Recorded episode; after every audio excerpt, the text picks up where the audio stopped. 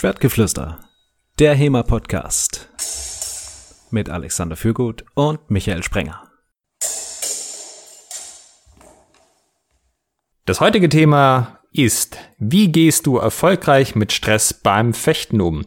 Wie immer mit mir, Alexander Fürgut und Michael Sprenger. Hallo Michael. Hallo Alexander. Stress beim Fechten haben wir ein bisschen eingegrenzt. Man kann ja aber trotzdem in vielen Bereichen des Lebens Stress haben. Man kann zum Beispiel wie ich zum Sortfisch fahren, zweimal nacheinander, nachdem er sich im ersten Jahr verletzt hat und da ordentlich Stress schieben. Äh, und dann so ein bisschen blind werden kurzzeitig, da werden wir nachher noch drauf eingehen, aber man kann ja auch langfristigen Stress haben aufgrund der Arbeit, der Familie, des Lebens und so weiter. Gibt es einen Unterschied? Äh, soweit ich weiß, prinzipiell nicht. Äh, es sind immer so ein bisschen die üblichen Verdächtigen dabei, also bestimmte Stresshormone. Ähm, es sind auch immer ungefähr die gleichen Auslöser. Also es gibt da biotische und abiotische Faktoren, die eine Stressreaktion hervorrufen können. Also man könnte sagen natürliche und künstliche. Und ähm, was es dann, was die Faktoren bewirken, ist, dass unser Körper eine Stressreaktion zeigt, also dass er bestimmte äh, größtenteils Hormone ausschüttet, die dann wiederum in unserem Körper so eine ähm, ja bewirken, dass manche Sachen nicht mehr so super funktionieren und dass wir uns gestresst fühlen. Okay, und der Unterschied von kurz- und langzeitigen Geschichten ist? Ich glaube, man möge mich korrigieren. Ähm, kurzzeitig sind überwiegend, ist überwiegend diese Adrenalin-Noradrenalin-Geschichte, also ähm, was, ne, diese Säbelzahntiger kommt um die Ecke Geschichte und wir müssen uns jetzt entscheiden, was wir tun. Und diese Hormone helfen dabei, dass wir schlagartig leistungsfähiger sind. Also der Blutdruck steigt, der Puls steigt, ähm, die Energiezufuhr ähm, wird gesteigert. Also wir produzieren der der der Blutzuckerspiegel steigt an. Wir haben sind jetzt äh, leistungsbereiter und können wahnsinnig schnell Entscheidungen treffen. Wir können keine guten Entscheidungen mehr treffen, aber wir können sie schnell treffen. Also wir können nicht mehr großartig nachdenken, ne? nicht mehr A und B und dann C, sondern wir können noch bis A denken, aber das reicht auch äh, zum Wegrennen. Und Langzeitstress ähm, sind dann, was weiß ich, so Dauerlärmbelastung, ähm, fünf Kinder zu Hause, die Frau ist einem weggelaufen und man ist im Homeoffice in der Corona-Krise, äh, weil die Kita zu hat. Ähm, das sind so, so eine Faktoren, die dann, woran diese Hormone auch beteiligt sind, aber äh, so wie ich das verstanden habe, ist es dann, sind es noch ein paar mehr, ähm, die dann, naja, so eine äh, dauerhafte Nervosität, Unruhe bewirken, ähm, Konzentrationsmangel, ja, so eine Geschichten. Und du hattest gemeint, es gibt natürliche und künstliche Ursachen dafür? Ja, also ne, wann wann ist dieser dieser Teil in uns geboren, ähm, der oder in unserem Gehirn, der dafür verantwortlich ist? Das ist schon eine ganze Weile her. Und damals war die Welt noch ein bisschen anders strukturiert.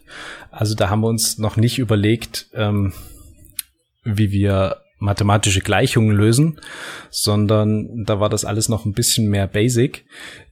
Deshalb ist der Punkt in unserem Gehirn auch sehr, sehr nahe bei den, bei den, bei den Basics sowie Atmung und, und Herzschlag verankert.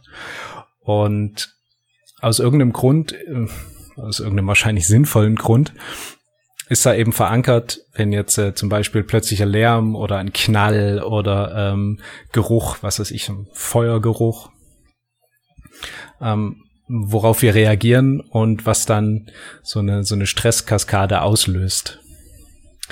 Ähm, biotische Faktoren sind dann, keine Ahnung, irgendwie Bakterien oder Viren, die in unserem Körper eine entsprechende ähm, Reaktion hervorrufen.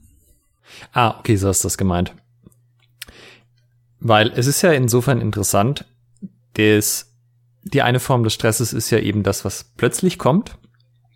und der wird zuerst die Amygdala aktiv, die leitet dann Stresssignale an den Hypothalamus und der Hypothalamus regelt das vegetative Nervensystem, also so Dinge wie Atmung, Blutdruck, Herzschlag und Puls, die wir schon hatten.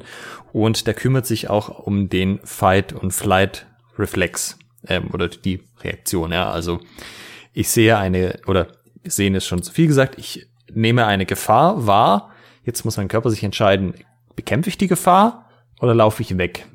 Ähm, es gibt Leute, die meinen, das sind, müssten eigentlich drei Sachen sein. Das dritte wäre dann Freeze. Also das gibt's auch, dass man einfach stehen bleibt und gar nichts macht. Äh, da könnte man sich zum Beispiel belegen, so ich sehe irgendeine Schlange im Gras oder so, da ist es vielleicht ungeschickt, äh, sie zu bekämpfen oder wegzurennen, weil beides ist große Bewegung, wo man aktiv wird, sondern manchmal, dass man einfach komplett nichts tut, erstmal die, die Situation guckt, ob sie nicht von alleine wieder weggeht oder dann halt äh, sich ein bisschen Zeit nimmt, drüber nachzudenken. Und das Interessante ist, diese ähm, Stressreaktionen werden in so einem Fall aktiv, bevor man visuell komplett wahrgenommen hat, was da eigentlich passiert. Das ist ja auch der Grund, warum Leute, die sich erschrecken, teilweise so einen großen Satz von einem wegmachen oder äh, auch so Dinge tun können, wie auf einem Auto ausweichen, weil die sehen das äh, teilweise halt, also bevor sie das komplett verarbeitet haben, ist ihr, ähm, ihr Gehirn schon angesprungen und hat gesagt, hier, Fly zum Beispiel, geh sofort einen Schritt zur Seite raus. Es ähm, läuft nicht mehr über den Teil äh, des Großhirns, wo irgendwie oder über unser Bewusstsein, wo dann wirklich aktiv nachgedacht wird, oh, was mache ich denn jetzt? Da kommt ein Automobile auf mich zu und ich ähm, fürchte, bei der Geschwindigkeit habe ich noch eine halbe Sekunde Zeit und ansonsten wird es zu sehr starken traumatischen Verletzungen kommen. Naja, ne, das, äh, da war die halbe Sekunde vorbei. Ähm, so dass die Verarbeitung in dem Teil stattfindet, der viel, viel weiter an den, an den Basics dran ist. Genau, und gleichzeitig gibt es ja aber auch noch Sachen, äh, die einen unter Stress setzen, äh, in Antizipation. Also man ist noch gar nicht in der Situation, aber man weiß, sie kommt und man fängt schon an, Stress aufzubauen. Das sind zum Beispiel für viele Leute Reden vor Publikum, also öffentliche Dinge, aber natürlich auch, wenn ich jetzt einen Kampf vor mir habe kann ich mich da auch entsprechend stressen. Oder vielleicht ist es einfach nur ins Training gehen oder auch innerhalb des Trainings. Ich weiß, am Ende des Trainings wird Sparring gemacht. Vielleicht gibt es eine Erwartungshaltung, dass ich da mitmache, möchte das aber gar nicht. Das sind ja auch Sachen, wo man dann alleine durch das Wissen, dass da was kommt und durch die Antizipation auch schon Stress bei sich aufbauen kann. Ja, ganz genau. Ähm, das ist, da werden wir dann vielleicht später auch noch drauf eingehen. Das ist aber ähm, auch gleichzeitig ein Vorteil, weil es uns helfen kann, mit dieser Stressreaktion umzugehen. Aber unmittelbar ist es natürlich keine schöne Sache, weil es einfach Stress verursacht. Ne? Der Gedanke, weiß ich, du bist bei einem Turnier, bei einem internationalen und äh, dein Name wird aufgerufen und dazu der Name eines osteuropäischen Fechters und du denkst ja, ach du Heimatland, ne? Äh, den hast du noch nie gesehen und du, du weißt nicht, was du zu erwarten hast. Und da, da sind natürlich dann auch die ähm, die Gründe vorherrschend, weswegen Stress mal erfunden wurde in unserem Körper, nicht die, die Gefahr von, von Leib und Leben. Ähm, weil man dann vielleicht auch Angst hat, irgendwie allzu derbe was auf den Nüschel zu bekommen. Ist auf jeden Fall auch in dem Moment, wenn man dran denkt, nicht unbedingt die schönste Situation. Genau, und also das ist aber eine Form von Stress, mit der man halt eben umgehen lernen kann, weil man kann sie, wenn man sie antizipieren kann, dann kann man sich das selber bewusst machen, man kann verschiedene Dinge tun, dass der Stress nicht so, so allzu schlimm wird, dass man lernt, mit ihm umzugehen, wohingegen diese Stressreaktion in dem Moment, ja, irgendwas steht neben mir, ich mache einen großen Satz nach hinten, das ist eben genau das, was ich ähm, erstmal unmittelbar nicht beeinflussen kann. Das wäre dann was, da müsste ich eine entsprechende Angewohnheit entwickeln, in dieser Situation anders zu reagieren. Mm, aber das ist halt nichts, wo ich dann, ja, eben drüber nachdenken kann. Das ist dann eben die Frage, wie bereitet man die Stresssituation vor, wie geht man währenddessen damit um und was macht man danach? Lass uns doch vielleicht noch mal kurz gucken. Also wann kann das denn überhaupt entstehen, wenn ich jetzt historisches Fechten trainiere? Wann kann ich da unter Stress kommen? Ähm, na, fangen wir bei uns beiden an. Was stresst dich? Ja, du meinst jetzt immer noch? Äh, ja, wenn du jetzt so ans, ans Fechten denkst, mh, hm, welche Situationen sind das, wo du einen erhöhten Stre äh, ja, wo du eine Stressreaktion zeigst, erhöhter Blutdruck, vielleicht irgendwie schwitzige Hände, trockener Mund, das Übliche? Tunnelblick? Also das ist über die Jahre weniger geworden. Ich meine, als ich angefangen habe mit dem Ganzen, war es, ähm, oder vor allem als ich dann das Training übernommen habe, war das am Anfang natürlich das auch ein großes Ding, so von der Gruppe reden, mit einer Gruppe interagieren, sich da vorne hinstellen und irgendwie das Training managen, obwohl man ja in der Eigenwahrnehmung sowieso auch nicht mehr Ahnung hat als alle anderen. Ja, also das ist ja so ein bisschen äh, öffentliches Sprechen, nur halt in, auf einer sehr regelmäßigen Basis. Da gewöhnt man sich aber irgendwann dran und macht sich dann auch mental davon frei. Inzwischen ist mir das, stresst mich das überhaupt nicht mehr. Dann kam halt irgendwann so der erste externe Workshop, dann bist du auch wieder nervös, weil du denkst, oh, also okay, bei uns selber funktioniert das zwar, aber wer weiß, ob das bei anderen Leuten gut kommt, dann was ist, wenn die Kritik haben und wenn es dir nicht gefällt und so weiter. Äh, damit lernt man halt umzugehen, indem man es einfach viel macht, indem man die Routine auch kriegt. Dann beim Fechten selber, also klar natürlich das erste Turnier war irgendwie so ein großes Ding, wo man sich ähm, wo man entsprechend gestresst war.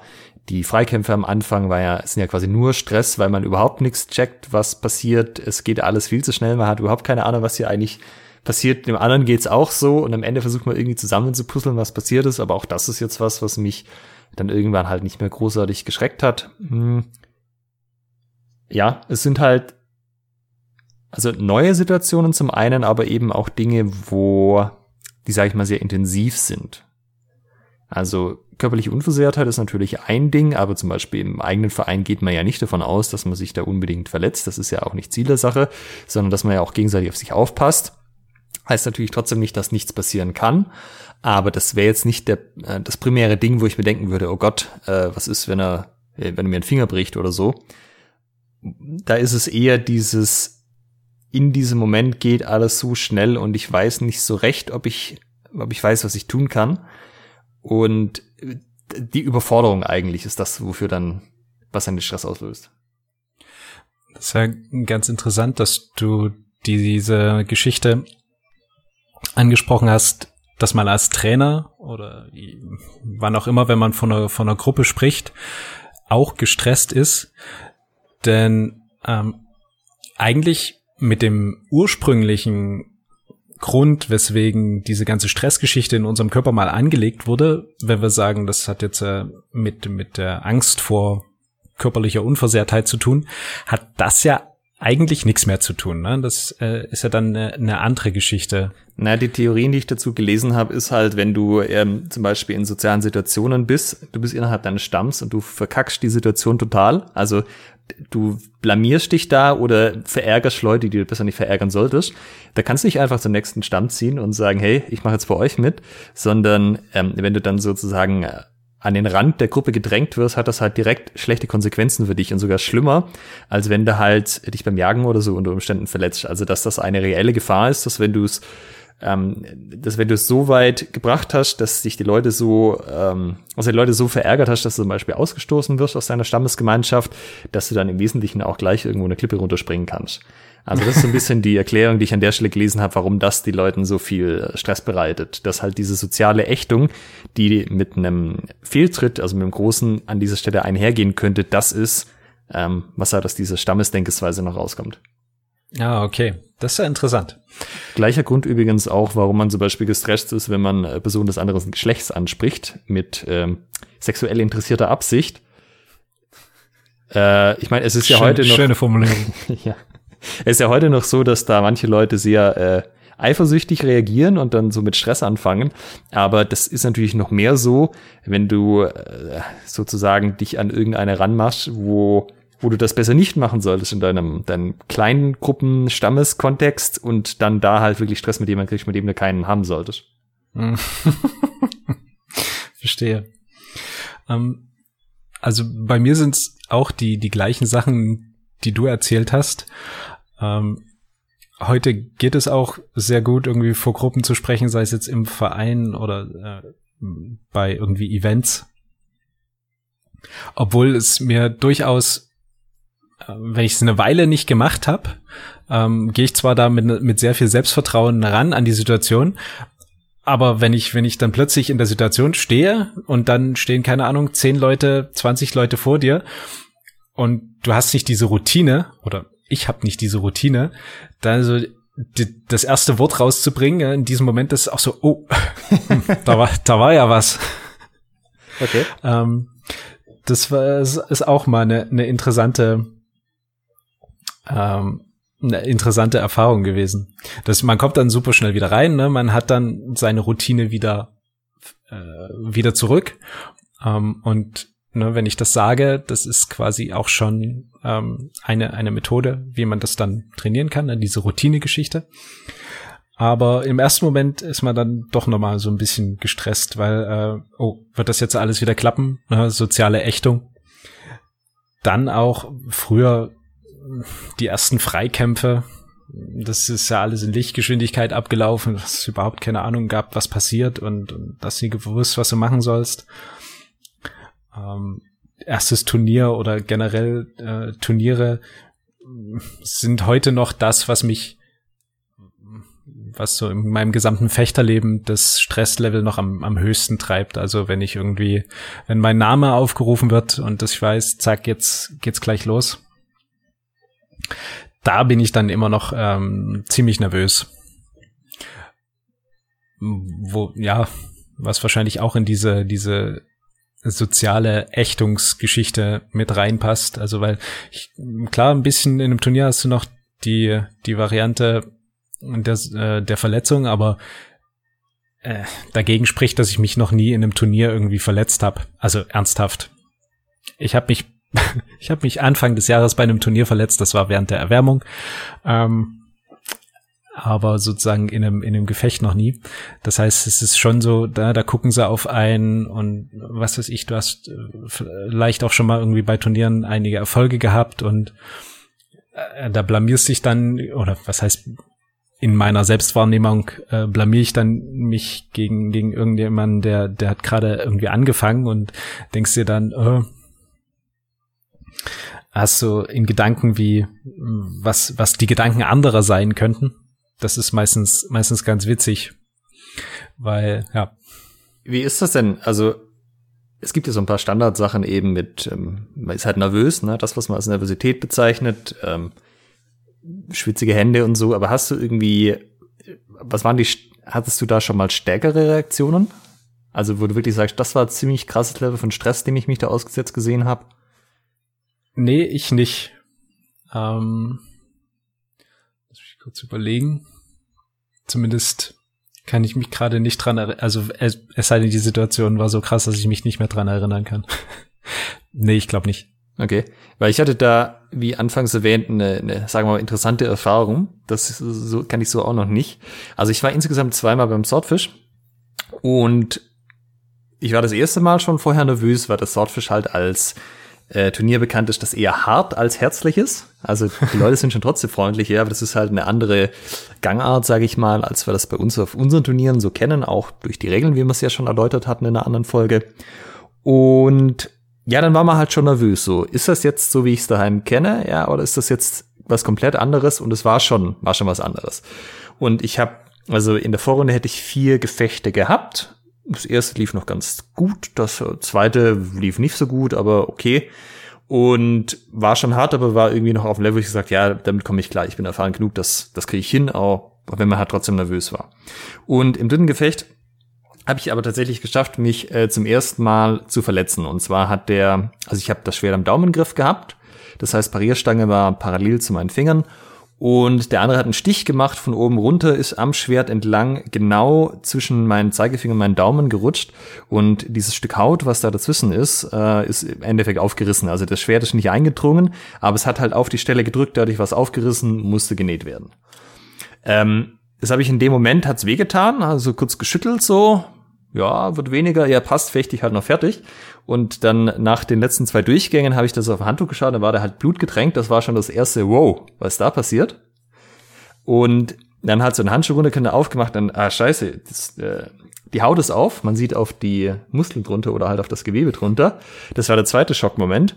Und die haben halt einen Arzt bei sich ähm, in der Halle, dann halt zu dem hingegangen, das war irgendwie, also der war sehr locker und so, ja, legen Sie mal hin. Ah ja, okay, ja. Sollte man anschauen lassen. Ja, das muss genäht werden. Ich sehe doch auf meine, ja, gehen Sie mal ins Krankenhaus. Und das hat mich dann schon ziemlich gestresst, weil das ist bis dahin halt noch nie irgendwie passiert. Ich habe natürlich hast mal irgendwie einen blauen Finger, aber noch nichts, was irgendwie ärztliche Aufsicht hätte bedarf und war dann aus dem Ganzen raus. Und das ist mir in dem Moment auch noch nicht so aufgefallen, aber als ich dann ähm, wieder zurückkam, habe ich gemerkt, dass die, diese ganze Sparrings-Angelegenheit hat mich ziemlich stark gestresst. Also es muss natürlich verheilen, klar, und dann habe ich war ich relativ bald wieder in der Halle, habe Training gegeben, aber das Sparring hat mich dann in einem Maße unter äh, unter Stress gesetzt, was ich so vorher schon lange nicht mehr hatte. Einfach weil es so dieses war, oh, jetzt, jetzt habe ich mich auf einmal verletzt, jetzt weiß ich, wie sich das anfühlt und jetzt könnte das ja jederzeit wieder passieren. Weißt du, jetzt das hat so eine Tür aufgemacht bei mir. Ja. Und ich war dann, wir waren dann im anderen nächsten Jahr dann wieder beim Swordfish und dann hatte ich das halt immer so im Hinterkopf und ich dachte mir, nee, ich stelle mich dem jetzt, ich möchte jetzt nicht irgendwie das so, so sitzen lassen, für wegen, hey, das ist so ein brutales Ding, der verletzt dich und sonst was, sondern ich will das auch überwinden. Ähm, und ich will das nicht nur im normalen Sparring überwinden, was bis dahin schon wieder weitestgehend okay war, sondern ich will das auch wirklich nochmal beim Swordfish machen. Und ja, dann habe ich halt ähm, also ein bisschen schwer zu beschreiben. Ich, das war dann noch, bevor irgendwie das Gefecht losging oder die die Sachen überhaupt. Das war am Vortag quasi, wenn man in der Halle ankommt. Man schläft ja da auch vor Ort in der Sporthalle. Und dann saß ich da dran und bin halt in Erwartung und Nervosität auch, weil das jetzt die gleiche Umgebung war, bei der ich mir halt letztes Jahr wehgetan hatte, bin ich Stück für Stück immer nervöser geworden. Und ich habe dann angefangen, dass ähm, von den Seiten meines Blickfeldes habe ich ein helles Licht gesehen. Und das ist dann nach innen gewandert. Und das war wirklich wie so ein, wie man es in den Filmen kennt, so ein Licht am Ende des Tunnels. Mein Blick hat sich quasi, ich habe so einen Tunnelblick gekriegt. Es ist wirklich grelles weißes Licht geworden und mein Sichtfeld ist immer kleiner geworden. Ich musste mich dann echt hinsetzen, weil ich so nervös geworden bin, dass ich nur noch so einen winzigen Fleck in der Mitte hatte, wo ich sozusagen meine Aufmerksamkeit drauf äh, konzentrieren konnte.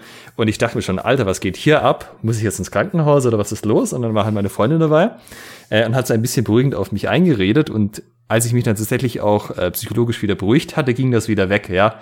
Aber ich habe ja. für, für ein paar Minuten einfach nur noch so äh, quasi wie, wie so einen kleinen Handspiegel von der Größe her an Blickfeld gehabt und alles andere war einfach grelles Weiß. Und Krass. Herz richtig gepumpt und alles drum und dran. Und das ist ein Erlebnis, was ich davor noch nie hatte und was ich danach auch nicht mehr hatte. Und das war halt einfach dieses Level von Nervosität, ja, körperliche Unversehrtheit, was mich dann äh, da reingetrieben hat. Also ich habe an dem Swordfish dann gefochten, da, also bis zum ersten äh, Schlagaustausch war es quasi weiterhin sehr nervös, auch wenn es nicht mehr ganz so schlimm geworden ist. Und danach ging's dann. Also ich habe super scheiße gefochten, weil ich halt total defensiv war und so, ah, auf keinen Fall tue ich mir noch mal weh bei dem Ganzen. Aber ich habe es gemacht und habe mich dem gestellt und danach war es dann wieder okay soweit. Ah, cool. Das ist ja aber, also das ist schon eine ziemlich heftige Stressreaktion, die du da beschreibst. Ein, ein, ein faszinierendes ähm, Ding ist, was ich, ähm, also wenn du hier so eine Ersthelferausbildung machst, so die du für einen Führerschein zum Beispiel brauchst, da ist ja meistens Rettungssanitäter oder oftmals. Ich hatte ähm, Rettungssanitäter da, die die Ausbildung gemacht haben oder Rettungsassistenten. Und die haben halt gemeint, du hast halt die, die tollsten Sachen von Leuten, die irgendwie unter Stress stehen. Ne? Die haben sich gerade irgendwie eine super Verletzung zugezogen. Äh, und ein, eine Wirkung von, von den Stresshormonen ist auch, dass sie das Schmerzempfinden reduzieren. Ja. Das heißt, du hast eine klaffende, blutende Wunde und du merkst es nicht, ne? So wie du es beschrieben hast, äh, dir wurde da irgendwie ein Stück Haut durchtrennt ähm, und ja, du hast den Einschlag gemerkt, hm, alles klar, machen wir erstmal weiter. Ähm, auch bei, äh, bei der Fechtschule, ich weiß gar nicht, vor, vor zwei Jahren ähm, hatte sich äh, ein, ein Fechter aus unserem Verein den Finger gebrochen. Okay. Und ähm, in einem Gefecht ja, äh, und währenddessen, ja, hat halt gemerkt, hat was draufgekriegt, hat das Gefecht dann noch gewonnen und danach so, hm, guckst dann da drauf und merkst so, oh, hier stimmt irgendwie was nicht. Und was die, was die Rettungs, ähm, Kräfte da sagten bei der, bei der Ausbildung war, dass oftmals ist der Patient total stabil, ne, sitzt da oder unterhält sich mit einem und sobald die ankommen, sobald die das Blaulicht sehen und ähm, die, die, die, die Sirene, dann beginnt irgendwie diese Stressreaktion nachzulassen. ähm, weil dann, dann ist es so, ah, Gott sei Dank, ne, jetzt wird ja. mir geholfen, alles, jetzt wird alles gut, ne, dann der, der Hormonspiegel sinkt, ja, und du merkst dann plötzlich wieder, äh, wieder Schmerzen, du kannst plötzlich auch wieder nachdenken, du kannst jetzt plötzlich mit dieser visuellen Information irgendwie klaffende, klaffende Wunde wieder was anfangen. Und dann werden die Leute meistens ohnmächtig. Ja, ich muss auch sagen, also das war schon, war schon dann schmerzhaft, als ich es dann gecheckt habe. Aber ich sag mal, wenn das jetzt hätte sein müssen, ich hätte auch noch mal ein paar Durchgänge fechten können. Also nicht mit ja. so langen Pausen dazwischen, weil dann wäre es mir wahrscheinlich irgendwann aufgefallen. Aber wenn das jetzt irgendwie notwendig gewesen wäre und es einfach kontinuierlich gegangen wäre, hätte ich einfach auch noch weitermachen können. Ja, ja, das war halt insofern dann. Äh, ich muss an dieser Stelle übrigens auch das schwedische Gesundheitssystem loben. Ich habe denen dann halt so meine äh, Versichertenkarte hingehalten, weil äh, ich habe vorher noch nachgeschaut, Europa passt, die würden das nehmen. Und dann so die, nee, äh, brauchen wir brauchen wir nicht, das kostet 30 Euro umgerechnet, das, das passt dann alles. Ja. Und der Arzt noch so nett, ja, was haben Sie gemacht? Ah, ich fechte hier beim Swordfish. Ah, ja, ja, das ist dieses eine, ja, das ist einmal im Jahr oder ja, ja, genau ja, ach blöd, da haben wir schon immer wieder jemand da, aber wissen Sie, solange Sie nicht reiten gehen, also reiten ist echt gefährlich, wir haben so viele Reitunfälle. Dann fallen die Leute runter, schlagen sie mit dem Kopf auf, das geht gar nicht. da hört ihr es, reiten ist gefährlich. Oh, die Evil-Kombination Rossfechten. Ja, aber dann hast du vielleicht ja ein Harnisch an, dann geht das auch wieder. ja, und ähm, ich habe noch was, was in der Zwischenzeit war, ich hatte einem befreundeten Verein zugesagt, dass ich bei deren Turnier mitmache. Das war in einem Großraum Stuttgart. Und ich hatte eigentlich keine Lust, weil das war relativ nah, nachdem ich mich da, nachdem ich mir wehgetan hatte, wo ich das psychologisch nicht verarbeitet hatte. Und das war aber halt so ein, ah komm, mach Schmidt, das wird nicht so groß und wird voll nett. Und es war so auch so Markt. Und dann dachte ich mir halt, hey komm, die kannst du es nicht enttäuschen, jetzt machst du halt mit. Und dann habe ich mir so vorher überlegt, hm, was machst du denn jetzt eigentlich so? Und es war halt immer so diese Dauerschleife, nicht verletzen, nicht verletzen, nicht verletzen, nicht verletzen. Und dann, was ist denn die Taktik, wo ich am wenigsten wahrscheinlich mich verletze? Ähm, okay, machen wir es folgendermaßen. Ich hau denen nur auf die Hände oder auf die Beine, wenn ich rankomme, auf die Hände. Ich gehe einfach da vorne, mach irgendwas, dass sie die Hände entblößen, zack auf die Hände und wieder raus. Ja, auf keinen Fall lasse ich mich auf irgendwelche äh, Austäusche im Ringen oder im Krieg ein, sondern weite Distanz, meine Reichweite komplett ausspielen, zack, rein, raus. Und so schnell wie möglich. Nicht irgendwie rumtun, nicht irgendwie dem anderen eine, eine Gelegenheit für irgendwas lassen, sondern wie eine Rakete rein, wie eine Rakete wieder raus. So habe ich mir das gedacht. Und ähm, ich hatte Michael, das kannst du dir nicht vorstellen. Ich war sowas von unmotiviert. Ich habe noch nie so unmotiviert gefochten. Ich hatte sowas von keinen Bock, an diesem Tag an diesem Ort zu sein. Aber ja, hast du gesagt, dann zieht man das halt auch durch. Und das Ergebnis war dann, die Kämpfe von mir haben irgendwie so unter einer Minute gedauert in den meisten Fällen. Also das war jetzt nicht das allerkrasseste Level von dem, was die Leute fechten konnten. Aber ich bin halt los. Renn, renn, renn nach vorne, zack auf die Hände und wieder raus. Und das halt fünfmal nacheinander war es auch vorbei. Und ich war, äh, das ist das einzige Turnier, wo ich tatsächlich hinterher auf dem ersten Platz stand. Respekt. Weil ich habe mir halt nicht gedacht, ah, das kann ich jetzt nicht einfach dem nochmal fünfmal auf die Hände hauen oder, ah, komm, jetzt probierst noch ein paar Sachen aus, sondern nein, ich war hundertprozentig darauf ausgelegt, nur das zu machen, was mir am allerschnellsten den, äh, das Gefecht beendet.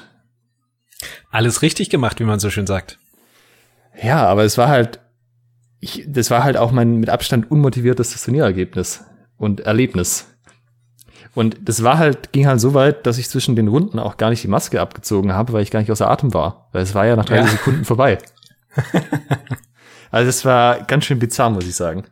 Das sind interessante Erlebnisse, die man dann hat, ähm, wenn man sich irgendwie mental auf eine Sache einstellt. Also wie, wie sehr wir mit unserem Denken, mit unseren, unseren Körper beeinflussen können und dann auch die Resultate im, im Kampf eine sehr faszinierende Geschichte. Ja, wir hatten ja in dem Vorgespräch, dass du gerade eine Ausbildung zum Mentaltrainer machst. Das heißt, Pendel schwingen, Löffel verbiegen, so diese Sachen. Ja, genau, über glühende Kohlen laufen. Hast du noch vergessen? Chaka, du schaffst es. Ja, ganz genau. Äh, ja, das ist eine Ausbildung zum Mentaltrainer im Leistungssport. Und die beschäftigt sich nur mit dem Teil des mentalen Trainings, also wie erhöhe ich Konzentration, wie erhöhe ich Motivation, wie mentale Stärke, wie bereite ich mich mental auf einen Wettkampf vor, wie gehe ich damit um, dass ich im Wettkampf gestresst bin, was kann ich davor machen, was kann ich währenddessen machen, was kann ich danach machen. Ähm, genau, das sind so die, die Inhalte der, der Ausbildung. Und äh, natürlich auch ganz großes Thema, wie grenze ich mich von Pendelschwingern und ähm, Löffelverbiegern ab. Denn es hat schon einen gewissen ähm, sportpsychologischen Hintergrund, die, die ganzen Sachen, die man dort lernt. Das heißt, was hätte ich denn jetzt sinnvollerweise gemacht, äh, nachdem ich dir das mein Erlebnis geschildert hatte? Wie wäre ich denn aus der Mentaltrainersicht am besten damit umgegangen? Äh, an, an, zu, an welchem Punkt? Quasi nach dem, nach dem Swordfish wärst du jetzt äh, an mich herangetreten und hättest gefragt, hättest mir dein Problem geschildert und mich gefragt, was du tun sollst. Genau, weil davor gab es das Problem ja noch nicht und das konnte ich ja auch noch nicht voraussehen. Ja. Ähm, da hängt es ganz viel mit Gewöhnung an die Situation zusammen. Ähm, das ist einmal, sich die Situation an sich vorzustellen und ähm, dann erstmal quasi diese zu, zu merken, ob das eine Stressreaktion hervorruft. Ne? Also wenn du dran denkst, oh, ich bin jetzt beim Swordfish, äh, die am besten noch diesen, diesen Kampf dir wieder in Erinnerung rufst, äh, was passiert dann in deinem Körper? Ähm, da gibt's auch ähm, Methoden, das zu messen, ähm, so eine ähm, Sensoren, die messen quasi die Leitfähigkeit der Haut, also die de facto, wie schwitzig du bist, würde ich sagen. Ähm, und können daran dein, man spricht da von Aktivierungsgrad ähm, beurteilen. Denn Stress ist ja jetzt nicht nur was, was Negatives, ne? Also eine, eine hohe Aktivierung heißt auch, dass du eben entsprechend leistungsfähig bist. Äh, wenn du jetzt einen Stressgrad oder eine Aktivierung von null hättest, dann würdest du einfach im Koma da liegen.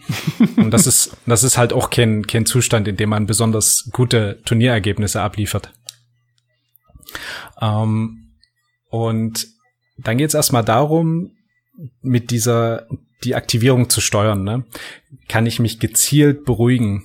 Ähm, das geht über Mantras, also dass du dir einfach was, was ansagst im, im Kopf. Ähm, das geht ganz gut über Düfte zum Beispiel, keine Ahnung, da reagiert jeder unterschiedlich, aber Lavendel ist im Allgemeinen ein eher beruhigender Duft und so was Tigerbalm ist dann eher anregend. Was sagst du? Was wäre das dann für ein, also was meinst du mit Mantras an der Stelle? Ähm, na, ein Mantra ist ja im Prinzip eine, äh, ähm, wie soll ich sagen, ist etwas, was du dir im Kopf einfach ansagst, wie so ein, wie so ein Motto oder ein Credo, was du einfach immer wieder wiederholst. Also ein Glaubenssatz sozusagen wenn du, wenn du so willst, hat den Effekt, äh, dass dein Kopf damit beschäftigt ist. Ähm, und was, du. Was wäre das zum Beispiel? Also wäre das irgendwas zur Situation passendes oder was völlig anderes? So, das, das Wetter kann das völlig, das, heute. Das kann das, ja, das kann das, äh, genau, ähm, irgendwie Hauptsache die Haare liegen oder ähm, so eine, so eine, schön. ja, na, so eine, äh, das, äh, da geht's dann eben, also gibt's dann natürlich die, die Überschneidung, wo man dann sagen kann, ah, das ist ja so der Chakra-Bereich, aber wo du dann sagst, das wird alles gut, du schaffst das, ne? einfach sich ein, ein positives Selbstgespräch führen. Okay. Ähm, was dann aber auch schon eher in Richtung auch der, der unmittelbaren Geschichte, also vor Ort, dann ähm, relevant wird. Wo, wie du es trainieren kannst, ist dann dass du eben guckst, was dich, was dich beruhigt, ne? also was die, was dich entspannt. Also in die eine Richtung ähm, spricht man von aktivieren, ne? dich pushen. Ähm, Stress ist auch eine Form von pushen. Und ähm, in die andere Richtung ist es entspannen. Okay. Also sich, sich beruhigen. Ne? Und du willst irgendwo so in der Mitte liegen, ne? du willst nicht super aufgeregt sein, super nervös, total gestresst und du willst aber auch nicht bewusstlos am Boden liegen, sondern du willst da irgendwie in der Mitte liegen. Und das ist dann eben, da, da müsste man dann Dinge ausprobieren. Ne? Das ist bei jedem so ein bisschen individuell. Kann sein, dass so ein Mantra überhaupt nicht funktioniert bei dir. Okay. Ähm, kann dafür aber sein, dass du vielleicht auf Düfte total gut reagierst, wo du sagst, wenn ich an Lavendel rieche, boah, das entspannt mich so dermaßen oder hast irgendwie einen Aber anderen Duft. Das klingt jetzt ja hauptsächlich nach Ablenkung, also dass du dich mit irgendwas anderem beschäftigst als mit deinen negativen Gedanken, wenn ich dich richtig verstehe. Ähm, das ist erstmal zu gucken, wie du unmittelbar deinen Körper beeinflussen kannst. Wo, ja, wenn du so willst, ist es ähm, Ablenkung, aber erstmal zu gucken, worauf reagierst du überhaupt, in welcher Form. Ne? Was aktiviert dich und was entspannt dich.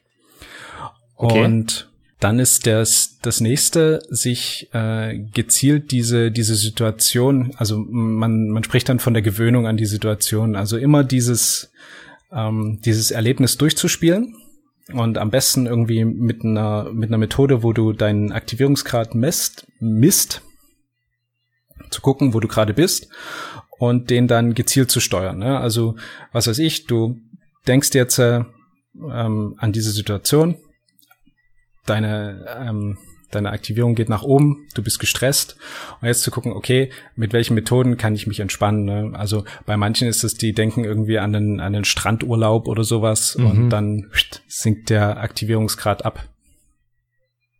Und so kann er, jeder Sportler erstmal ähm, individuell feststellen, worauf er überhaupt reagiert. Da gibt's mannigfaltige Methoden, wie gesagt, Bilder, Mantras, Düfte, Klänge. Also viele hören im, vom, vom Wettkampf zum Beispiel Musik, ähm, um das, das richtige Level an Aktivierung zu bekommen. Das ist sehr, sehr differenziert. Und das eben zu üben, ne? immer wieder sich diese Situation vorzustellen, an die Situation zu gewöhnen ähm, und dann sich auch so ein bisschen die, was auch sehr gut hilft, ist die, den Hintergrund der meistens ist es ja eine gewisse Angst, die damit verbunden ist mhm. und den Hintergrund dieser Angst zu für sich selbst zu erörtern. Also warum bin ich jetzt eigentlich gestresst? Wovor habe ich Angst? Ähm, was denke ich ist das Schlimmste, was da passieren kann? Und dann versuchen über die bewusste Ebene zu analysieren, okay, ist das wirklich eine super begründete Angst? Ähm, wie setzt sie sich zusammen? Und wenn man das, wenn man das macht, wenn man das so ein bisschen aufdröselt, kommt man in den allermeisten Fällen dabei raus. Ja, klar, theoretisch kann das passieren, aber es ist eben keine, keine wirklich, äh, keine wirkliche super krasse Gefahr. Und die Wahrscheinlichkeit ist äußerst gering, dass das, dass das wieder passiert. Aber haben ähm, wir da nicht genau das Problem, dass wir versuchen, unseren äh, Gefühlen und Emotionen mit unserem rationalen äh, Herangehen irgendwie zu beeinflussen, was ja nicht immer das Einfachste ist? Das ist nicht immer das Einfachste, aber äh, es äh, ist es funktioniert ja trotzdem. Ne? Also du kannst über die die Bewusstseinsschiene durchaus auf dein Unterbewusstsein einwirken. Ja. Ähm, das ist zwar jetzt nicht so möglich im Sinne von, ah, okay, ich habe das jetzt, äh, ich habe das jetzt verstanden, so zack, Unterbewusstsein, mach mal und äh, Gefühle abgestellt, aber durch ein regelmäßig tra regelmäßiges Training, deshalb heißt es auch Mentaltraining und nicht irgendwie, keine Ahnung, Mentaltherapie oder sowas, ähm, sondern der Sportler muss natürlich selber regelmäßig selber daran trainieren. Okay, das heißt, du, du würdest gucken, wie hast du es genannt, dein Aktivierungslevel? Äh, genau, wie du den Aktivierungsgrad beeinflussen kannst zum Beispiel. Okay, der Aktivierungsgrad ist, welches Stressempfinden du in diesem Moment hast, welches Stresslevel? Ja, also eine hohe Aktivierung ähm, kann Stress sein, kann aber auch ähm, Motivation sein. Ne? Wenn ich super motiviert bin, jetzt super Bock hab, dann bin ich auch sehr hoch aktiviert. Ähm, das ist dann eher so die positive Schiene. Äh, die kann aber auch zu viel sein. Ne? Okay, also du versuchst Dinge zu finden, die dich pushen, aufputschen und Dinge zu finden, die dich beruhigen. Und das soll man quasi durchprobieren, dass man die irgendwann weiß, dass man es insofern steuern kann, seine eigenen Emotionen, indem man halt das, was man in dem Moment gerade braucht, anwendet, indem man sich entweder putscht oder beruhigt. Äh, genau, durchprobieren und dann auch trainieren. Also, dass du wirklich regelmäßig dich in solche Situationen bringst, ne? wenn, wie in deinem Beispiel, es dir reicht, daran zu denken und du weißt, ah, okay, das beruhigt mich oder wie auch immer, damit kann ich mich ablenken, damit kann ich mich wieder fokussieren. Ähm, dann das, das regelmäßig zu üben. Und man kann das dann noch steigern, indem man wirklich diese, immer näher an diese Situation rankommt, dass man dann zum Beispiel in seinen Trainingsklamotten diese Übung ausführt. Also bei mir diese, diese Wettkampfunruhe, diese Wettkampfnervosität, die beginnt schon, wenn ich meine, meine Fechtklamotten anziehe in der Umkleide. Ne? Das ist schon so eine ritualisierte Geschichte, ähm, wo ich dann, um in der Vorbereitung auch diesen kompletten Ablauf durchgehe, ne, wo ich mir vorstelle, okay, Umkleide, du ziehst dich an, mhm, Step by Step, du kommst in die Halle, du hörst Schwertgeklirr, du hast irgendwie so diesen, diesen typischen Hema-Geruch nach Ballistol in der Nase. ähm, Du siehst Kampfrichter, ähm, also auch ein wichtiger Punkt, um sich zum Beispiel auf eine Wettkampfsituation dann vorzubereiten, ist eben, ja, eben diese Gewöhnung dadurch, dass du so nah wie möglich an der Wettkampfsituation dran bist. Das heißt eben im Sparring auch äh, die komplette Wettkampfausrüstung und das komplette Setup, auch mit einem Kampfrichter, dass du einfach diese vorhin erwähnte Routine bekommst, ähm, die dich dann entsprechend auch ähm, dazu beiträgt, dass du dich davon nicht so stressen lässt, weil du dran gewöhnt bist, weil du das kennst. Ja, wir reden hier schon wieder relativ viel über die, die, also wenn man Turniere fechtet, aber das betrifft ja immer nur einen Bruchteil der, der HEMA-Szene. Und es ist ja nicht erst nur bei dem Punkt, also Sparring am Anfang ist ja generell ein Punkt, der, wo die Leute Stress ausgesetzt sind. Ähm, würdest du da im Speziellen nochmal irgendwie sagen, das wäre eine gute Herangehensweise? Ja, das funktioniert ja genauso. Ich kann mehr, äh, es kommt immer ein bisschen drauf an. Ähm, interessanterweise ist es nicht jedem möglich, diese Visualisierung zu haben, also sich das so, diese Imagination, sich das vorzustellen und sich auch ähm, mental und emotional in die Situation reinzuversetzen. Also ich habe das schon von von einigen gehört, die sagen, wo ich sage, okay, jetzt denk mal an die Situation und dann sagen die, ja, aber jetzt ist es nicht so schlimm, weil pff, jetzt bin ich nicht in der Situation. Kann man auch wieder trainieren, ähm, aber da ist es dann eben wichtig, ähm, diese diese Stresssituation dann sukzessive sich da ranzuführen und den Punkt zu finden, wo, wo es anfängt, ähm, stressig zu sein. Ne? Ähm, wenn das klappt mit der, mit der Vorstellung, dann auch wieder genau das Gleiche, sich vorstellen, wie man mit einem Sparring ist, hat man vielleicht einen Lieblingsangstgegner, ähm, was sind so die Sachen, die, die einen daran stressen und dann zu gucken, okay, ähm, wie kann ich mich jetzt, was funktioniert bei mir, welche Entspannungsmethoden, womit kann ich mich beruhigen und auch wieder mit dem Thema auseinandersetzen, warum bin ich jetzt eigentlich gestresst, ne? Das klingt ja so ein bisschen, dass man sowieso immer so versuchen sollte, sich dem Schritt für Schritt zu nähern und immer mehr sich auszusetzen. So ein bisschen wie ich habe Angst vor Spinnen, dann versuche ich mal mit einer Spinne im gleichen Raum zu sein, in einem großen Raum. Wenn das klappt, versuche ich vielleicht mit einer Spinne in einem kleineren Raum zu sein. Wenn das klappt, versuche ich vielleicht auf einen Meter an der Spinne ranzugehen. Wenn das klappt und so weiter und so weiter. Also so ein bisschen diese, sich dem auch aussetzen, was einen nervös macht. Ähm, ist, ist das alles zusammen mit sich die Sachen bewusst machen? Ähm Nee, Mentaltraining ist äh, ein bisschen, also noch ein bisschen komplexer, als ich das jetzt in dieser, in den zehn Minuten abreißen kann. Ähm, was dein Grundproblem ist, meistens in der gestressten Situation, ist, dass du nicht mehr denken kannst. Also du kannst dich nicht mehr konzentrieren. Ähm, das heißt, ein ganz großer Teil ist auch das Konzentrationsvermögen generell zu steigern und ähm, Aufmerksamkeitslenkung ähm, zu trainieren. Also wie schaffe ich es, mich von Dingen, die mich ablenken, welcher Art auch immer, auf den Punkt wieder zu konzentrieren. Ah, also so ein bisschen auch sich selber bewusst werden, worauf man sich eigentlich konzentriert. Und dass das genau, nicht das ist, worauf man sich konzentrieren will. Genau, worauf konzentrierst du dich beim Fechten, beim, beim, worauf konzentrierst du dich jetzt beim, beim Sparring? Was, was ist es in diesem Moment wirklich, wo du das Schwert in der Hand hast, wo du eine Blöße siehst? Also auf welchem Punkt des Gegenübers konzentrierst du dich? Ähm, ist es ein enger Punkt oder auf, auf den, auf den Fechter als Ganzes zum Beispiel? Oder hörst du ein bisschen in dich hinein, äh, wie du dich fühlst, ähm, im Sinne von, bist du aufgeregt, bist du entspannt? Und diese, diese Umschaltpunkte zu, zu lernen, das ist auch ein ganz großer Aspekt. Also neben quasi die allgemeine äh, Konzentrationsfähigkeit zu erhöhen, vereinfacht gesagt, die Konzentration zu verbessern und dann auch auf den Punkt sich zu konzentrieren.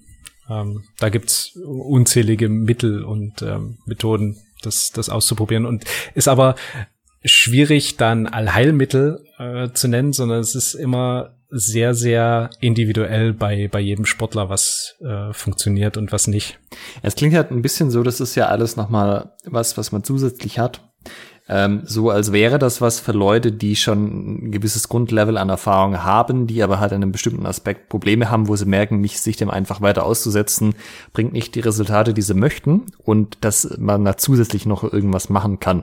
Weil der, das normale Vorgehen ist ja, jemand fängt den Sport an, dann kommt man halt, wird man langsam von seinem Trainer und von der, vom Verein halt rangeführt, dass man mal ganz locker mit einem Trainer zum Beispiel so ein bisschen ähm, Klingenkontakt hat, dann vielleicht mal so ganz leichten Freikampf, dann mal ein bisschen mehr Freikampf, dann vielleicht mal mit dem anderen Trainierenden und so weiter, dass man da so Stück für Stück an die Sache rangeführt wird und dadurch ähm, sich zum einen dran gewöhnt, wie das sich anfühlt, aber auch, dass man ein Gefühl dafür kriegt, was man eigentlich selber tut, was der andere tut und dass das halt einfach ein Prozess ist, der durchlaufen werden muss. Und das, was du jetzt gerade schilderst, klingt ja so wie, wenn dieser Prozess alleine zum Beispiel noch nicht funktioniert für einen Anfänger, dass man dann hergehen kann und mit den mentaltrainischen äh, mit den Metalltrainer-Methoden versuchen kann, das Problem zu lösen, wenn es sich nicht durch dieses Schritt-für-Schritt-Vorgehen eh schon löst. Verstehe ich dich da richtig? Na, es ist immer eine Frage des Leidensdrucks. Ähm, es muss vom Sportler gewollt werden. Das heißt, wenn der Sportler sagt, ja, okay, das irgendwie komme ich hier nicht weiter und ich, ähm, ich habe eben so, keine Ahnung, Blackouts, mentale Blockade, ähm, Angst, kann mich nicht konzentrieren, was auch immer, dann ist es ein, ein Punkt, wo man sagen kann, ja, ähm, probier's doch mal mit Mentaltraining. Wenn er aber sagt, ja, das Training, das reicht mir vollkommen aus, ich bin damit zufrieden und äh, habe damit Erfolge und das ist jetzt nichts, wo ich äh, irgendwie explizit dran arbeiten müsste, ähm, dann ist natürlich schwierig, das äh, jemanden aufzuzwingen. Also äh, es muss schon immer vom Sportler gewollt werden. Aber ich weiß aus eigener Erfahrung, also seit ich die, die Ausbildung mache, habe ich natürlich die ganzen Sachen auch selber an mir ausprobiert. Das bringt schon was. Okay, also wenn jemand sozusagen auf dich zukommt und sagt, hey, irgendwie ich, das stresst mich alles wahnsinnig, ähm, wie kann ich denn, denn, also was kann ich denn da machen? Dann wäre das was, wo du sagen, hey, ich habe da noch ein Werkzeug, abgesehen davon, dass wir dich eh schon schrittweise ranführen, das könntest du mal probieren und dann, dass man sich auf die Weise dem Coaching nähert. Hm, genau. Wobei es dann eben nicht das eine Werkzeug ist, sondern es ist dann eben, okay, lass uns einfach dann äh, strukturiert irgendwie mentaltrainingsmäßig rangehen. Ähm, denn klar, kannst du jetzt jemandem was zeigen und die Wahrscheinlichkeit ist aber groß, dass es nicht funktioniert. Und dann sagt er also Blödsinn, das brauche ich ja nicht, das bringt ja überhaupt nichts. Sondern es muss irgendwie auch eine gewisse, es muss gewollt werden, ne? es muss eine gewisse Bereitschaft dazu sein, ähm, Sachen auszuprobieren, auch selber dahinterher zu sein und zu gucken mit dem, mit dem Metalltrainer zum Beispiel, okay, was, was funktioniert für mich, ähm, und das dann auch zu trainieren. Ne? Denn ähm, klar kannst du jetzt irgendwie eine Stunde Mentaltraining machen. Ja, das ist eine Stunde in der Woche, das ist gut. Aber ähm, Mentaltraining heißt eigentlich so bei jeder Gelegenheit irgendwie Kleinigkeiten machen, die deine Konzentrationsfähigkeit verbessern, die auch so deinen Umgang mit, mit Wettkampfdrucksituationen ähm, verbessern. Also zum Beispiel, ganz einfache Geschichte, wenn ich irgendwie einen Zettel in den Papierkorb werfe. Ähm, da mache ich das seit neuestem so, dass ich mich irgendwie zwei, drei Meter vom Papierkorb wegstelle, den Zettel zerknülle und sage, okay, du hast drei Versuche. Und dann versuche ich den halt den, den Papierkorb zu treffen. Ne? Wenn es nicht klappt, dann war's das, ne? Dann schmeiße ich den so in den Papierkorb. Aber äh, man versucht dann irgendwie sich zum Beispiel auch das Alltagsleben so so challenging wie möglich zu, zu gestalten, dass man immer wieder in dieser in dieser Drucksituation ist, in dieser Wettkampfdrucksituation, dass man sich da auch sukzessive ähm, dran gewöhnt, dass das nichts Neues mehr ist. Also sich selber konstant herausfordern, dass dann, wenn größere Herausforderungen anstehen, die einen nicht aus der Bahn werfen sozusagen. Ja, genau. Ah, okay. Was ich auch interessant fand, ähm, in der Recherche für die heutige Folge ähm, habe ich auch nochmal nachgeschaut, wie sich Stress auf die Motorik auswirkt, also Fein- und Grobmotorik. Und ich habe auf jeden Fall ähm, schon mehrfach gelesen, dass wenn man unter ausreichend viel Stress gerät, dass man dann im Endeffekt keine Feinmotorik mehr hat.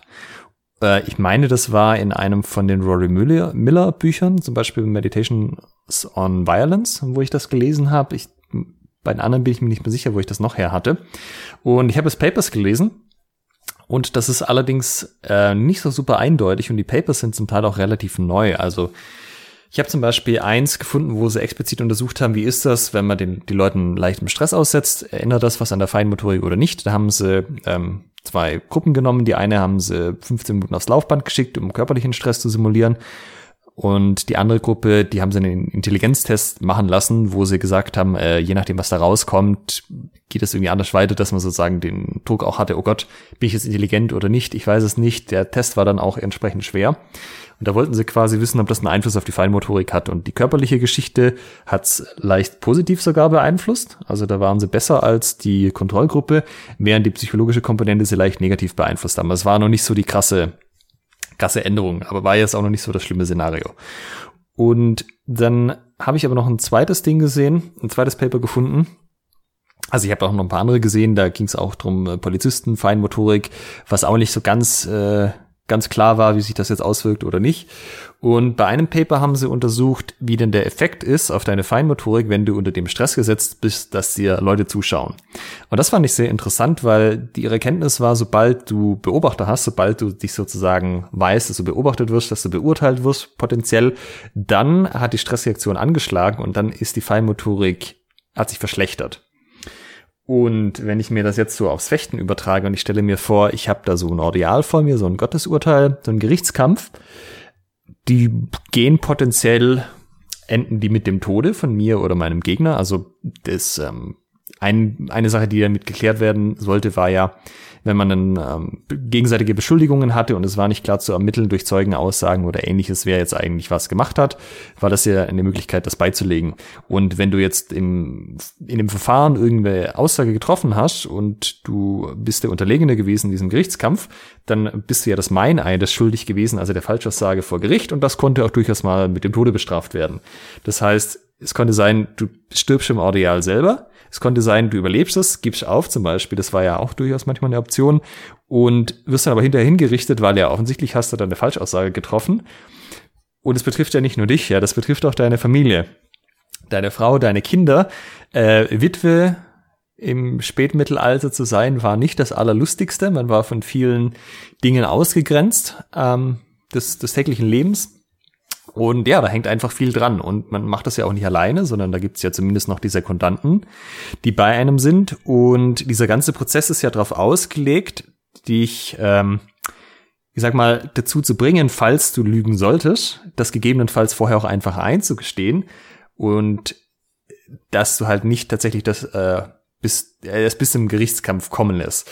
Und das war ja auch was, das hat nicht einfach so stattgefunden, sondern da hatte man Zeit. Ich ähm, habe alles von sechs Wochen bis sechs Monaten Vorbereitungszeit gesehen.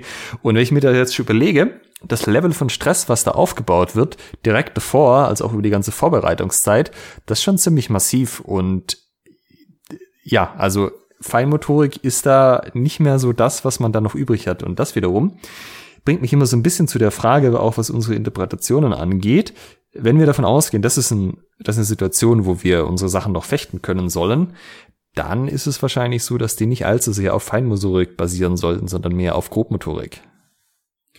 Also mehr so brutal draufhauen, im Zweifelsfall. Naja, also diese Sachen wie der Zornhau ist ein schlichter Bauernschlag. Das ist ja genau ja. das. Ich mache einfach Schlag von rechts oben, auch wenn ich nicht hundertprozentig genau habe, werde ich schon irgendwas erwischen oder die, die gegnerische Klinge irgendwo parieren. Wohingegen, wenn ich sehr filigrane Arbeit mache aus den Fingerspitzen oder so, ist halt das die Frage, ob ich mich darauf noch verlassen kann, wenn ich so einer extremen Stresssituation ausgesetzt bin. Und das ist dann wiederum was, was man auch im Training dann mit einbinden kann. Ne? Also, dass man so versucht, sich im Training dann wirklich auf eine sehr auf die auf die Stresssituation zu bringen. Ähm, wenn man jetzt vom, vom Sparring schon an sich gestresst ist, dann hat man es für diese Übung, äh, ich will mal sagen, gut, denn man, man, man hat das Stresslevel und kann dann gucken, okay, was funktioniert noch, ne? Also was von meinen Techniken, die ich vorhin ähm, solo noch super hinbekommen habe, funktioniert jetzt hier. Ähm, wenn man recht erfahren ist, wird ein Sparring nicht mehr großartig aus der Bahn werfen und wenn man auch irgendwie turnieraffin ist, ähm, dann muss man deutlich was tun, um da irgendwie auf ein Stresslevel zu kommen, wo man dann auch eben mit mit Erschöpfung sehr viel machen kann, also indem man sich dadurch stresst, dass man sich ähm, an eine Erschöpfungsgrenze bringt, dass eben die Muskeln an sich ähm, schlaff sind und, und zittern. Und dann ähm, zu gucken, was funktioniert denn jetzt noch, welche, welche Technik oder wie funktioniert die Technik jetzt noch, ne? Weniger den Fokus drauf, okay, was von meinem gesamten Repertoire mache ich jetzt besonders gerne, sondern wie kann ich eine bestimmte Technik jetzt noch ausführen unter diesen Bedingungen?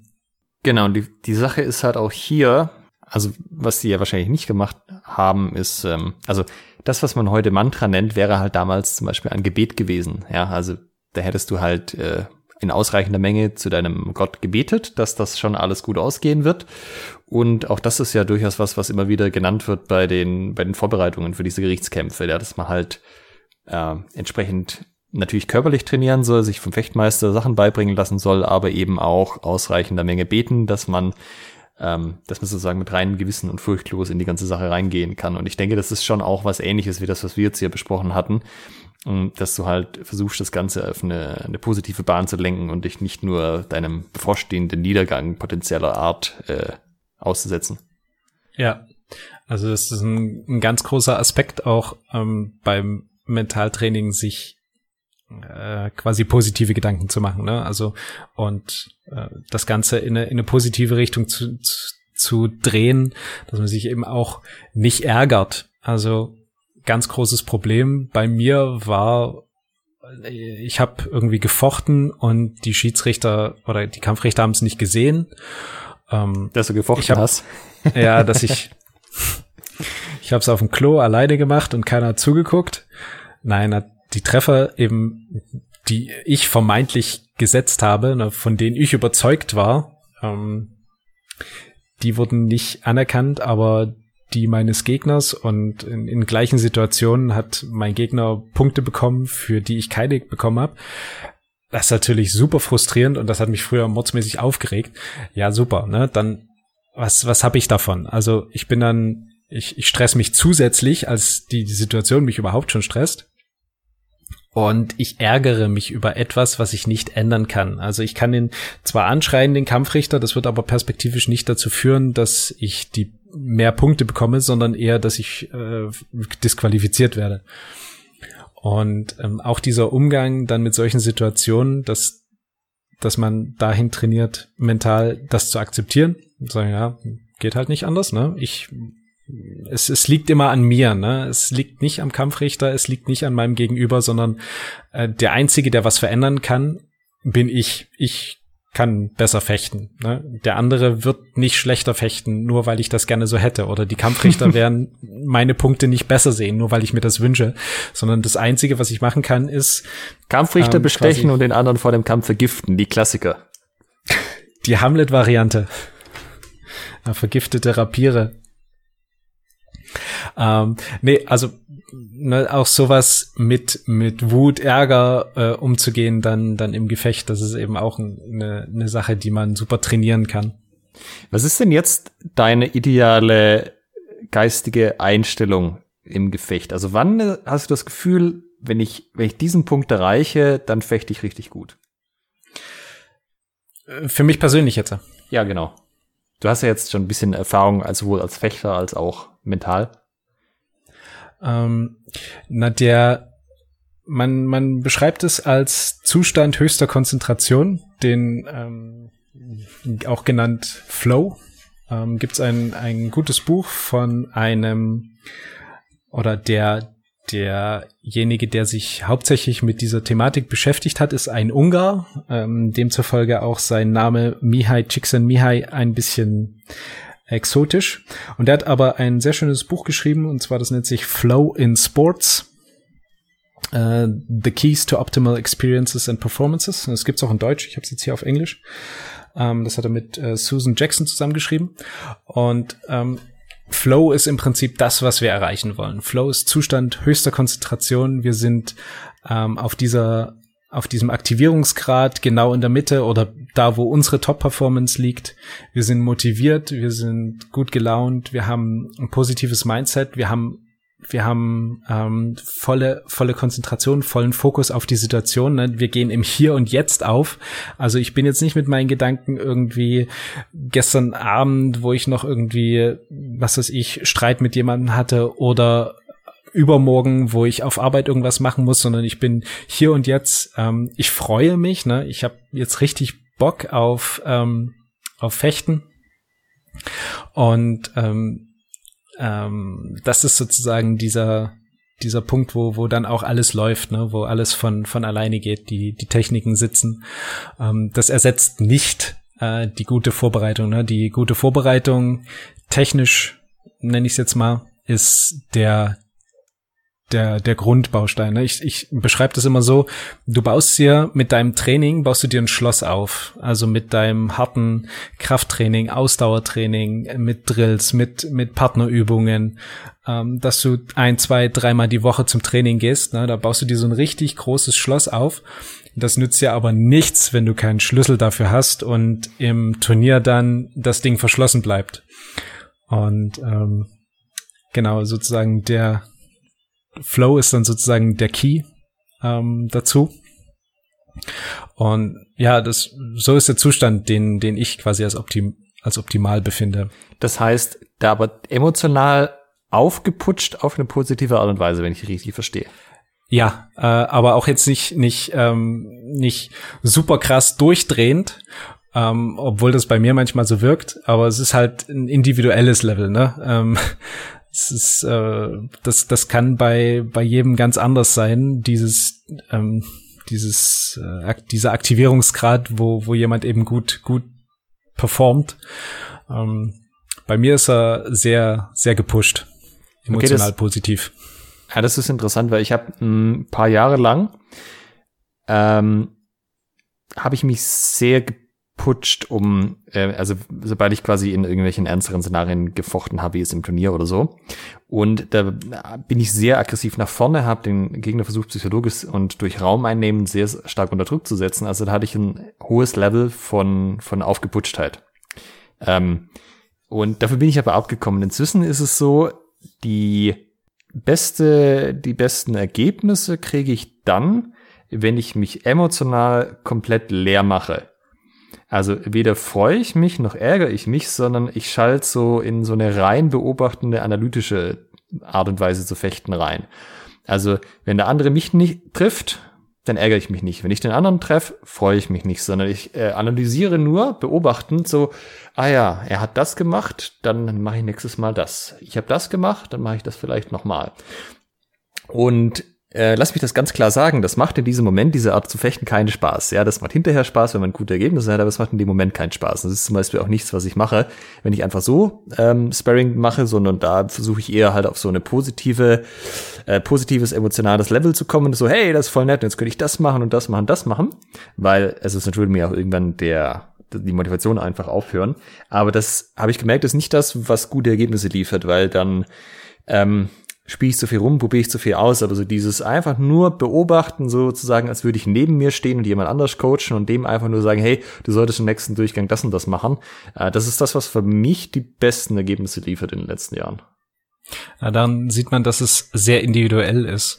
Ähm also ich, ich mache das dann im, im Gefecht an sich auch, dass ich nicht werte. Also ähm, denn, denn alles, was ähm, wie soll ich sagen, was mit Emotionen zu tun hat, positive wie Schle äh, negative, bringt dich tendenziell aus dem Flow raus.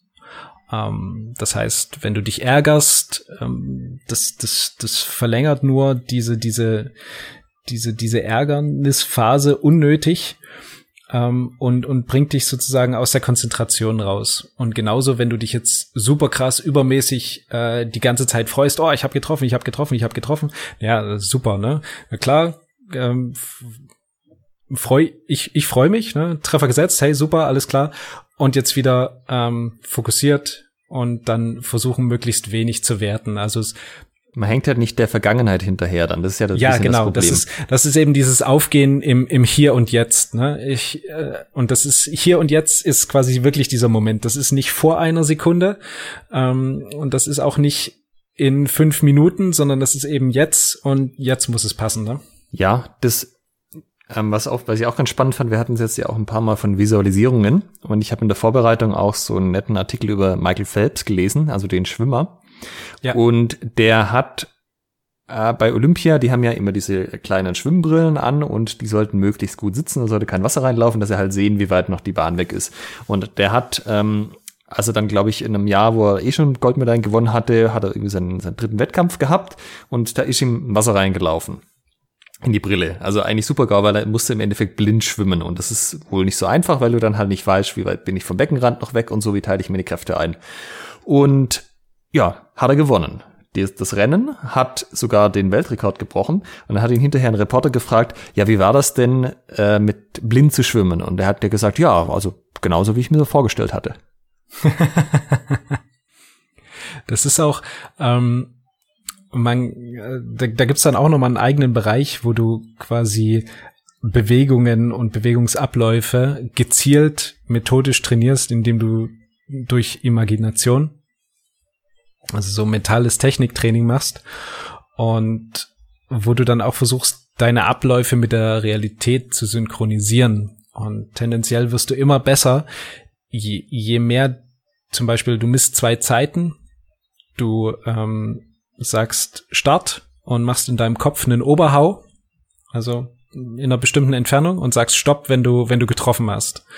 Und dann machst du es in Realität, ne? Dann äh, sagst du Start, die Zeit läuft und wenn du wenn du triffst, wird die Zeit wieder gestoppt. Und ähm, das ist jetzt ein super einfaches Beispiel, aber je je besser diese diese beiden Zeiten anen, aneinander kommen, ähm, desto besser wirst du auch mit der, mit der eigentlichen Technik. Und das kann jetzt eben ein simpler Hau sein oder eben auch eine, eine komplette 50 Meter Bahn zu schwimmen.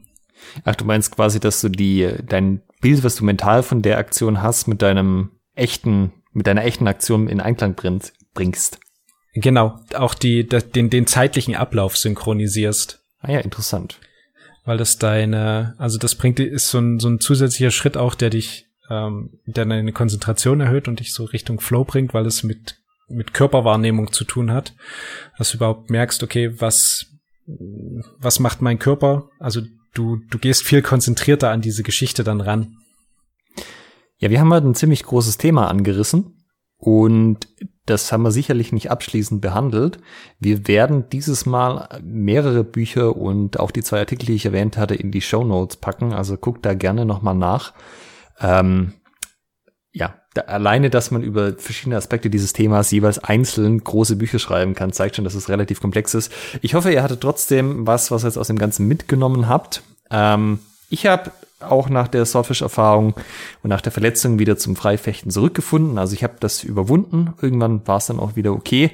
Äh, von daher, also auch wenn ihr, wenn ihr Stress habt oder so, das ist nichts, wo ihr euch denken müsst, ihr seid die Einzigen. Das passiert den Besten von uns auch am Anfang. Und ja, in der Regel kann man ihn aber überwinden und kann sich dem, dem Ganzen stellen und kann es vor allem überwinden. Und ich lasse mich deutlich weniger durch ähm, suboptimale Kampfrichterentscheidungen stressen. Man kann es alles überwinden. Okay, das war's für heute. Danke euch und bis zur nächsten Woche. Tschüss. Ciao. In Folge 17 haben wir einen Gast, und zwar Dirk, the Sorcerer Hagedorn, vom Kindheitstraum zum Fechtbuchforscher. Habt ihr Feedback zur heutigen Folge oder Themenwünsche? Schickt uns eine Nachricht an post@schwertgeflüster.de oder via facebook.com slash schwertgeflüster. Schwertgeflüster mit UE. Wenn ihr den Podcast unterstützen möchtet, bewertet uns bei iTunes, liked uns auf Facebook und empfehlt uns euren Freunden und Feinden weiter.